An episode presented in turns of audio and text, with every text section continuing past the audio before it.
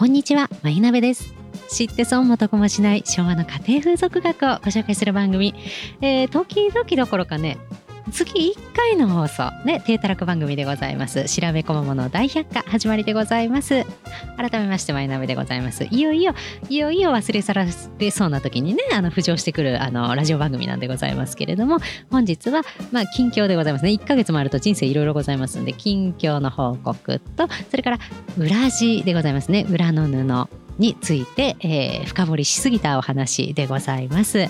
でね、まあ、近況でございます。近況ね、いろいろございまして、まず一つ目が、ついに豆千代さんに会うことができまして、これはいろいろ感動でございましてね、えーまたこれはブログに、もうね、思いの丈話し出したらもうこれなん、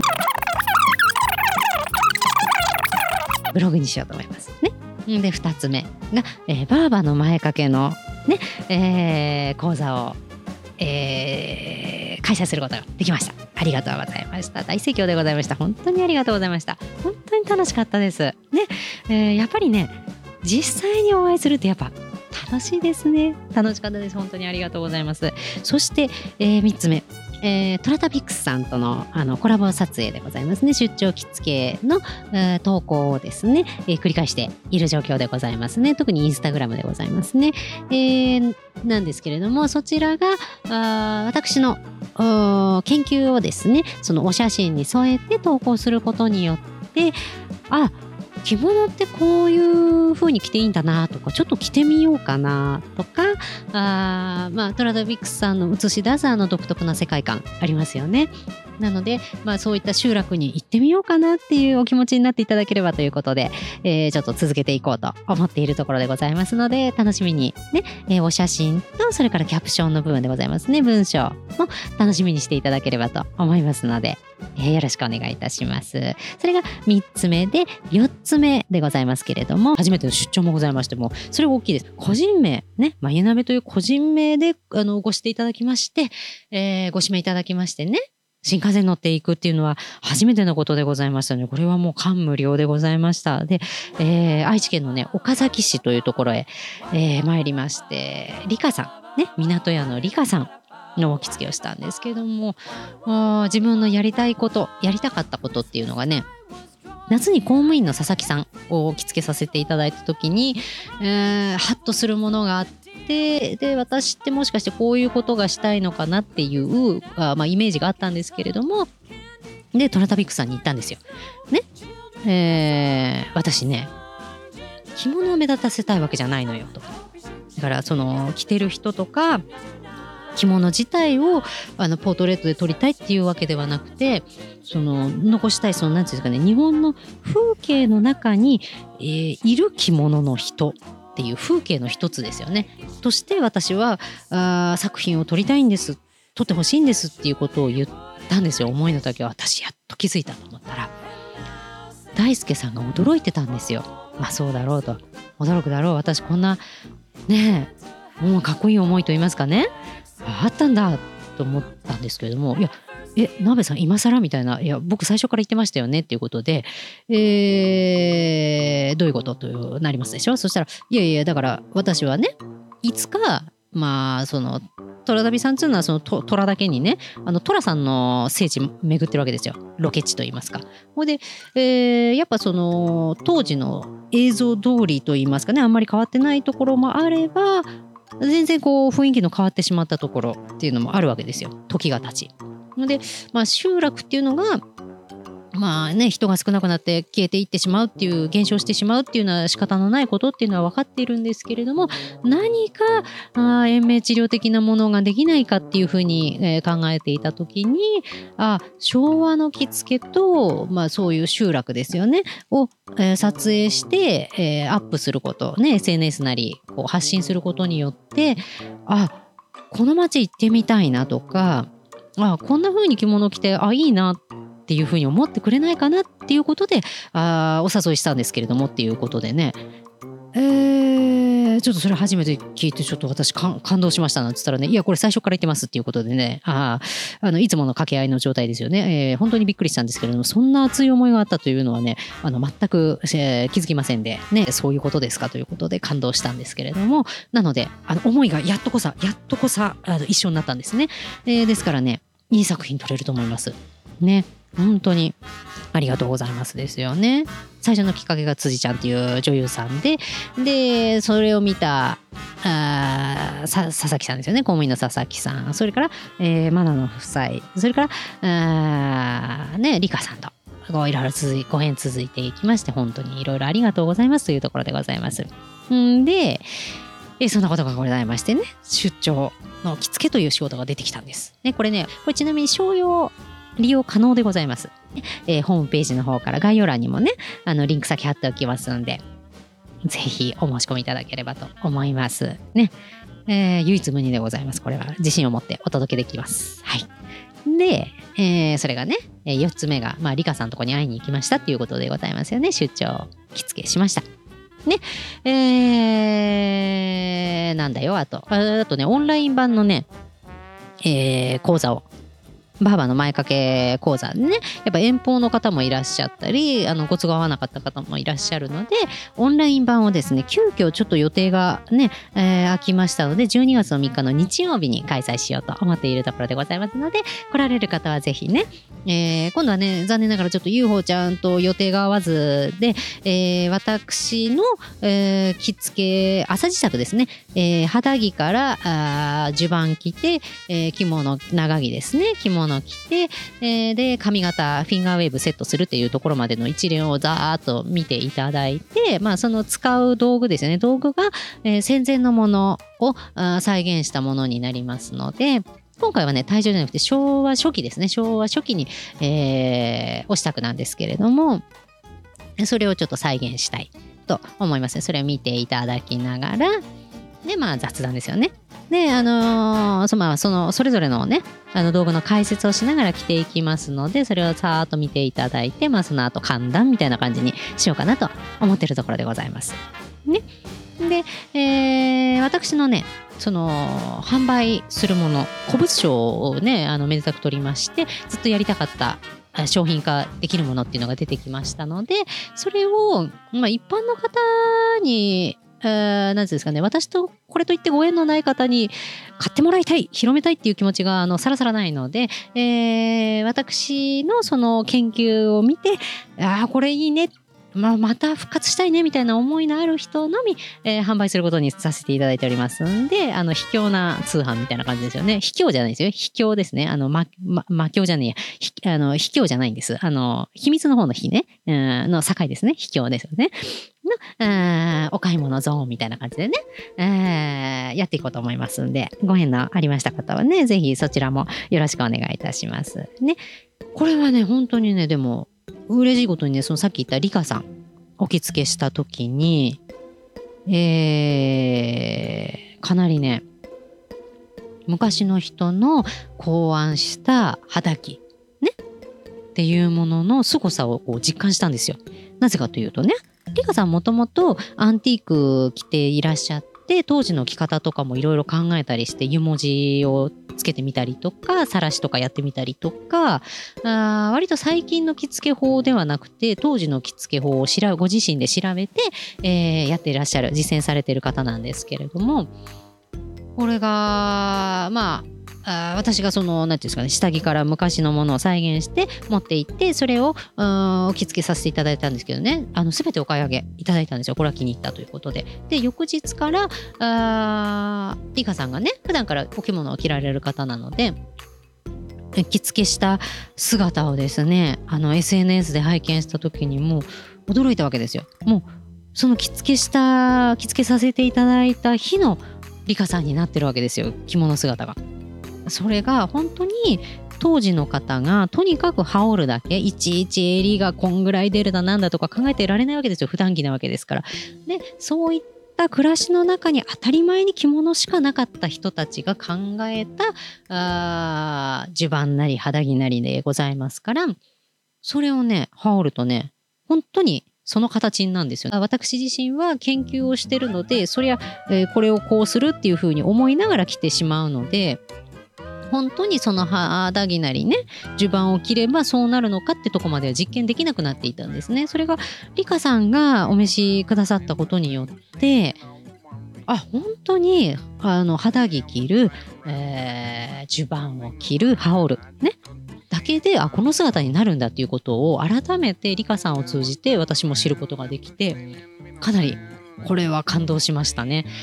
ああ本当になるんだじゃないですけれども。ありがたかったですね。ご縁をいただいたからこその、えー、私も知ることができた、えー、歴史の背景でございますね。本当にリカさんありがとうございます。また岡崎行きますんでね、えー、よろしくお願いします。んで、えまあそういうこともございまして。で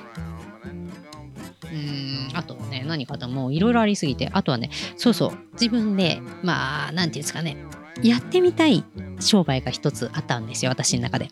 で私の中でね、えー、この商売やってみたいな、えー、私だったらこれを生かすことができるっていうものがあったんですよ。なんですけれどもまあなかなか自分はそんな大きい会社でもないしっていうことで、えー、躊躇してたんですよね。いつかいつかいつか大きくなったらじゃないですけど力をつけたら行ってみようみたいなチャレンジしてみようみたいなねとある会社さんにね思ってたんですけれども、うん、虎旅さんと何の時に何かの会話した時にその話がちょろって出ていやいやいや思ったならもう動けよっていうような話でね。で最近でもまた別件で似たようなうちうちちゃんモードの時があったのでいつかいつぞやみたいに言ってることが私ありましてそれはまあ大輔さんに釘を刺されましてね刺していただきましていや僕はそういうね、えー、いつかだとかいつぞやっつうのはつけたくないですねみたいな感じでね鍋さんが自分でそう思うならあそうするしかないんだよってね時間限られてんで短いんだよっていうことでね。ねそれはもう声に出していくしかないんですよってそこは鍋さん頑張りましょうよっていうふうに背中を押してくれたんですよね。本当にね。私ねこんないいお兄ちゃんいたらよかったのになって思うぐらいね本当にね本当にねズバッて背中を押してくれるんですよね。えー、でねあの普段がね寄り添いすぎてない感じのねすごい遠い感じがいいんですよね大輔さんってね。この本当に遠いんですよ。あの岡崎に一緒に行くってなっても、えー、一切合切現地集合現地解散なんですよね。距離はあるんですけどね関東から一緒に向かうんですけれども現地解散なんですね。これ私だけじゃないかなっていうあの不安もあるんですけれども大丈夫かな？ね？大輔さんいろんな人と仕事してるんですけどね私だけじゃないかなって思うんですけれども、えー、夫にね聞いてみたんですよ。あのこういう時ってさ関東圏の人が一緒に行く時ってあの別々に行くものっていうふうに聞いたら私は別々に行きますって夫に言われたんですよ。え、どうして？って言ったら、鬱陶しいからって言うんですよ。いえ、鬱陶しいの？って言ったら、うん、鬱陶しいってね。特にあなたみたいなおばさんと一緒に行ったら鬱陶しいと。ね、この、なんていうんですかね、あの、片道の距離の間でどれぐらいの仕事ができるだろうか、僕はっていうことでね。あ、なるほどねって。そこに気を使わなきゃいけないでしょって、あなたみたいなおばさん、ペラペラ喋るおばさんが横にいたらね、あの、お相手気を使うでしょって少なくとも。鬱陶しいわけですよ。だから別々に私なら行きますよっていうふうに言われて、うんまあ、あのそのことをね大輔さんにこんな風に言われちゃいましてねあの別々の方がいいんですねみたいに言ったらグーっていうあの指をねあの親指立ててグーっていうマークがあ返ってきたんで本当にそうなんだなって鬱陶しいんだなって思ったんですけれども、うん、それはいいんですけどねいいんですよ。あの鬱陶しいと思うんでねこんだけこんだけずっと機関銃みたいに喋ってたらね岡崎ものすごい途方もなく遠いですよね。3000里ぐらい感じますよね。うん分かってるんです分かってるんですけれども、えー、そういうことでございまして別々なんですけどこの距離感がまたいいんですよね。そういいんですよ。あのビジネスをする上であの非常にいいんだなって思ってるんです。はい、それでね何の話だっけよ？そうそうそう、まあえー、そういうことがございましてまあいろいろねいろいろチャレンジしてるんですよ。そのよしやってみようと思うことで、えー、お返事来るかどうかは全くもって分かりませんしスルーされるかもしれないし即日お断りされるかもしれないんですけれどもまあそういったあのアタックをねしてみようということでえー、ちょっと企業さんにね、アタックしてみました。ねイケイケゴーゴーでございます。難しいかもしれないけども、イケイケゴーゴーで、まあ、玉砕してもまた私しつこいんでね、もう一回行くと思うんですけれども、で、それ、その次に玉砕してもまた行くと思うんですけれどもね、あわ私絶対、絶対役に立つと思うんです、私。はい、そう思ってるんです。はい。え、それで、えー、今日なんですけどね、裏地についてなんですよ。そうそう、裏地についてね。で、えー、裏地ってね、着物の裏にペロってあのめくれる裾のとこございますよペロってね、えー、そこの色に関してのお話なんですけれども私ねこれねあのほとんどいろんなものにつながってくるんですけれどもあ色ってねマナノさんにお召しいただいた着物奥さんの方に着物を着ていただいたんですけれども着物の裏地について考えた時に、えー、沼にはまってしまったんですねそれこそ。えー、何色にしようっていうことでいろいろいろいろ考えてたらあの古書がどんどん遡っちゃって最初は和裁本だったんですよ。和裁本だったんですけれどもあ最初ね、えー、デザイン系のねもの見てたんですけれどもその後和裁本になってっちゃってその後ねあ衣のそのなんですかね衣について解いているというか階級について解いているあの明治の本まで遡っちゃったんですよ。早く裁縫しろって話なんですけれども、えー、遡っちゃいまして、えー、今日はですね明治のね40年ですね。もう最後の方ですね、明治のね。えー、婦人世界の臨時号の衣装鏡さんからですね。これね、なんでこれかというと、あの、東京実業の日本社、日本社ていうね、あここが出してるね、本結構面白いの多いんですよね。これ好きで。えー、その中からね、その裏地沼なんですけれども、実はね、この裏地っていうのはね、あの、階級を表しているんですよ。裏地の色なんですけれども、中流階級以上の方のえー、色っていうのが3色ございましてね代表的なカラーが花色ね花田色空色早話が全部薄い青なんですよ。ね、の他などで、まあ、他の色変わりなどは誠、ね、にしたって、まあ、差し支えないですよっていうことなんですけども以上3種の中でも花田色が最く最も、えー、広く行われております使われていますっていうことなんですね。でこの平民の裏地っていうのは何かっていうとまあまあこれ同じようなもんなんですよ。何を用いるかというとやっぱり相応の品がありますと最も歓迎されるのは、えー、新絹といってこの絹を、えー、その絹よりもちょっとその新絹ってつくだけあって新でございますから、えー、昔からあった品じゃないんですよ。あの新しく織られたものでございまして、えー、光沢があって、えー、で、えー、十分丈夫な性質で普通の絹の裏にすれば価格もまあ安くなるわけですよ。普通のその中流階級以上の方がね。着るものよりも、えー、お安くできるっていうのでこれは一層広く使われるであろうということで。で、えー、それにさらに下った方では、えー、ハブタエカナキンっていうねあるんですけども。が、えー、少女やお子さんはモスリン。っていうね、まあ、面ですよね、えー、を、まあ、使うということなんですけれどもこのマナノさん、ね、SNS 見ていただければ分かるんですけどね青い着物の可愛かったですよ。本当ああどうしましょうってぐらい可愛い子が来たんですけどね。でマナノさんがあ奥さんがねうん、あのお召しになってた着物ってもともとドッピンクの面がついてたんですよ裏側が。でそれが結構もう朽ちてる状態。モスリンってね虫食いに弱かったりするんであのかなり朽ちてたんですよ。それを全部ひっぺがして、えー、色を変えたんですね。卵色っぽい感じの色だったんですけれどもでまあちょっとイメージこれ違くないかって思ったんですよね。夢二の時代って結構もう裏がおおそれかっていうドキッとする色合いとかあったりするんですよ。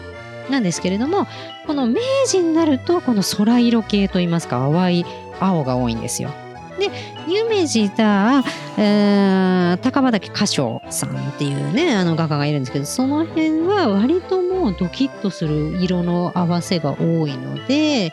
あちょっと違うかなということであの鮮やかな緑を選んだんですけれども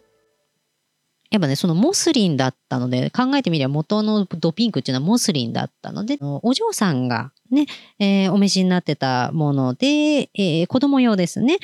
でも、あの、子供って言っても本当に幼い女児ではなくて、もう普通の、えー、女児のあの下手ではない大人用のね、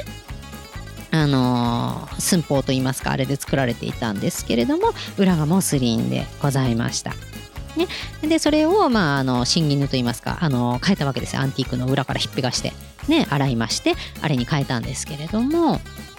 ね、この裏っていうのも難しいんですよ。あのー、表の字よりもいいものを裏に持ってくると驚くほど着心地が悪いわけですよであの動きももうねひどいもんですよ。この着心地悪いってことはあの外から写真に収めるとかね人から見た時にまあ美しくない動きするんですよ。あなんだ高級な反物が少し余っちゃったみたいなんですよね。なんでそれを用いたんだか分かりませんけれども。あそれをねあの襦袢の裏側にあの使っているものとか出てきたんですよ。あの古いね襦袢を探している時に。それがね羽織ってみたらまあ着心地悪いんですよ。あの裏の方が勝っちゃってるんですよ。表地の襦袢のその素材よりね。そうするとまあ美しくない動きするんですよ袖が。だからね本当に裏地って大事だなと思いまして特に虎旅さんの撮影って本当に普通に会話したり動いたりしてるわけですよ。もうパシンパシンパシンって撮るっていうよりも本当に日常の呼吸してるようなところパシパシパシパシ撮るんですよ短時間で。で本当にあの何て言うんですかねえー、自然光のみで彼は撮りますので、はい、日が暮れました終わりますっていう感じでサクッと終わるんですよね。はい、日がいい感じです。はい、立ち上がりましょうみたいな感じで、日がね、一回陰っちゃったりすると、あの座ってだべってるみたいな感じなんですよね。えー、そんな感じなんですけれども、あのね、だかやっぱ動きが見にくいものだといい写真にならない気がしまして、これで裏地をね、もっとこだわろうでもともと裏地を変えるのは好きだったんですけれども一番最初にお手伝いさんプロジェクトっていうのがね最初のきっかけだったんですけれどもやった時に辻さんの裏をまあいいやつにしちゃったんですよね。女優さんだしと思いましてお肌ねあの生えた方がいいんだろうなと思っていいものを持ってったらやっぱねごそっとした感じになっちゃったんですよね。えー、庶民的なものっていうことで表は庶民庶民的なのに裏に変にいい裏地を持ってっちゃったんですよ。なのでちょっとアンバランスになっちゃったんですよね。で自分の中でこうこう何て言うんですかね。いろいろやりすぎちゃった感があって自分の中でね。半襟がちょっと豪華すぎたなとかお顔周りにどうしても気を使いすぎちゃったんですよね。なんで、えー、風景になじまなくなっちゃったんですよねっていう反省点をもとに、えー、自分でいろいろ考えた結果その階級を表すほどこだわってきた歴史のある背景のある、まあ、裏地ですよね。裏地にもっとこだわらねばならぬと思いまして細かすぎてわからない芸みたいな状態なんですけれども、えーね、今息吸いすぎて今非常に苦しい状態なんですけど喋り続けるんですけれども、えーね、その裏地にこだわっていたわけですよ。でねその空色に関して結構ねあんまり見たことないんですよアンティークで。でもどっかで見た気がして自分の持ってる本の中で。でこれで最初の話に戻るんですけれども、えー、私が初めて手に取った本着物入門のきっかけになった豆千代の着物モダンっていう本がねあるんですけど2000年の初め頃に出たんですけれどもこれのねなんとなんと私がこのコーディネート数あるコーディネートの中で一番好きなコーディネートがあるんですよ。豆千代さんの中で。それがねあの私が着物初めに羽織でも道行きでもなくねこのコートを着てたんです。あのお正月にね皮膚みたいな感じのねコートなんですけれども大人用のねこれを着てたんですよ私も当時。ねでそれを着てるコーディネートが唯一ね年始回りっていうのがあるんですよ。ロマンコーディネートっていうシリーズでね。でこの赤い島にあ赤字にね黒い島が走っていてでそこに着物ながら竹ですと。ね、えー、これがねなんと空色なんですよ裏地が。ね感動しましたね。あ私全くその何て言うんですかね着物分かってないのにもう昔から私この時代のこれが好きだったんだっていうふうに思ったんですよね。裏地沼にもう最初から入ってたんですよね。がこのコーディネートでちょっとびっくりしましたね。本当にもうぶっちぎりでこのコーディネートが好きなんですよ私。うんでまあでもねこれあなんか久しぶりに見ると懐かしいな。これいろいろ着たくなっちゃうんですけどね。ひまわりっていうのも好きなんですよ私。あの夏のコーディネートでね。今手元にないからね本当にわけわかんないと思うんですけど。あと冬のお出かけと、ね、手元にある人は一緒に見ていただきたいぐらいですよ。夏の夜空。ね。あいいですね。これでこれ好きなんですよ私ね。えー、あこれねあの復刻してくださってるのもあるからねこう見たことあるからとかも出てくるんですよ。たまらないですねこの本ね。あ好きですね。あのレコガールっていうのはなんかあのあれですよね。片山智子さん感じる何かがありますよね。うん。おしゃれですよねあの人ね。そうそうこのなんかね何度か話したことあるんですけどあのねおしゃれでちょっともうあのなんて天井人みたいな感じなんですか？もうなんか最近の着付け見たら全て片山智子って書いてあるぐらい片山智子さんじゃないですか？なんですけれどもすごく気さくなんですよね。すんごい気さくな言い方でいや話しやすくってねえ。いい方ですよね本当に。うん本当にいい方ですよね。大好きですね、片山智子さん。そうなんです。ほいで、えー、なんだっけよ？なんだっけそうそうそう、このね、あの、水色のね、空色ですよ。空色の裏地だったんですよね。これね、畳表だしね、これ今思えばね、下駄も畳のついてるね。あの、白面のところが畳になってるものなんですけど、畳表だしね、あ好きなもんっていうのは変わらないんですね、ずっとね。うん。黒質の帯巻いてますね。これね、見えてないけど黒質なんですって書いてありますね。まあ、ずっと変わらないんですね。やっぱ島の着物も好きですし。ね、好きなものっていうのはずっと一緒なんですね。ということでね、そう、なんていうんですかね。自分のこのやりたいことって巡り巡って最初から決まってたんじゃないかなって思う時が、結構あるんですけれどもまあうちねあの短命家族なんでね。えー、ねあのばあちゃんばあばの前掛けのばあばはあのかなり長生きしてくれたんですけれども基本的にはうち短命なので、4050、えー、80が結構ターニングポイントになってるあの家系なんですね。なのでまあ人生短くない、えー、長生きしても折り返し地点かもしれないと思いますとあいろいろね。そうねって相手にどう思われるかっていうことは後からでいいんだなって思うようになったんですよ。それは、えー、この年になって人生を振り返って一度ね、えー、そう思ったんです。で大輔さんに会ったことによっていろいろ考える。自分の内側に問いかけることが結構増えまして、えー、その中でねうんそうだなって。人にどう思われるかよりまず自分がどうしたいのかどうなりたいのかどうなっていたいのか。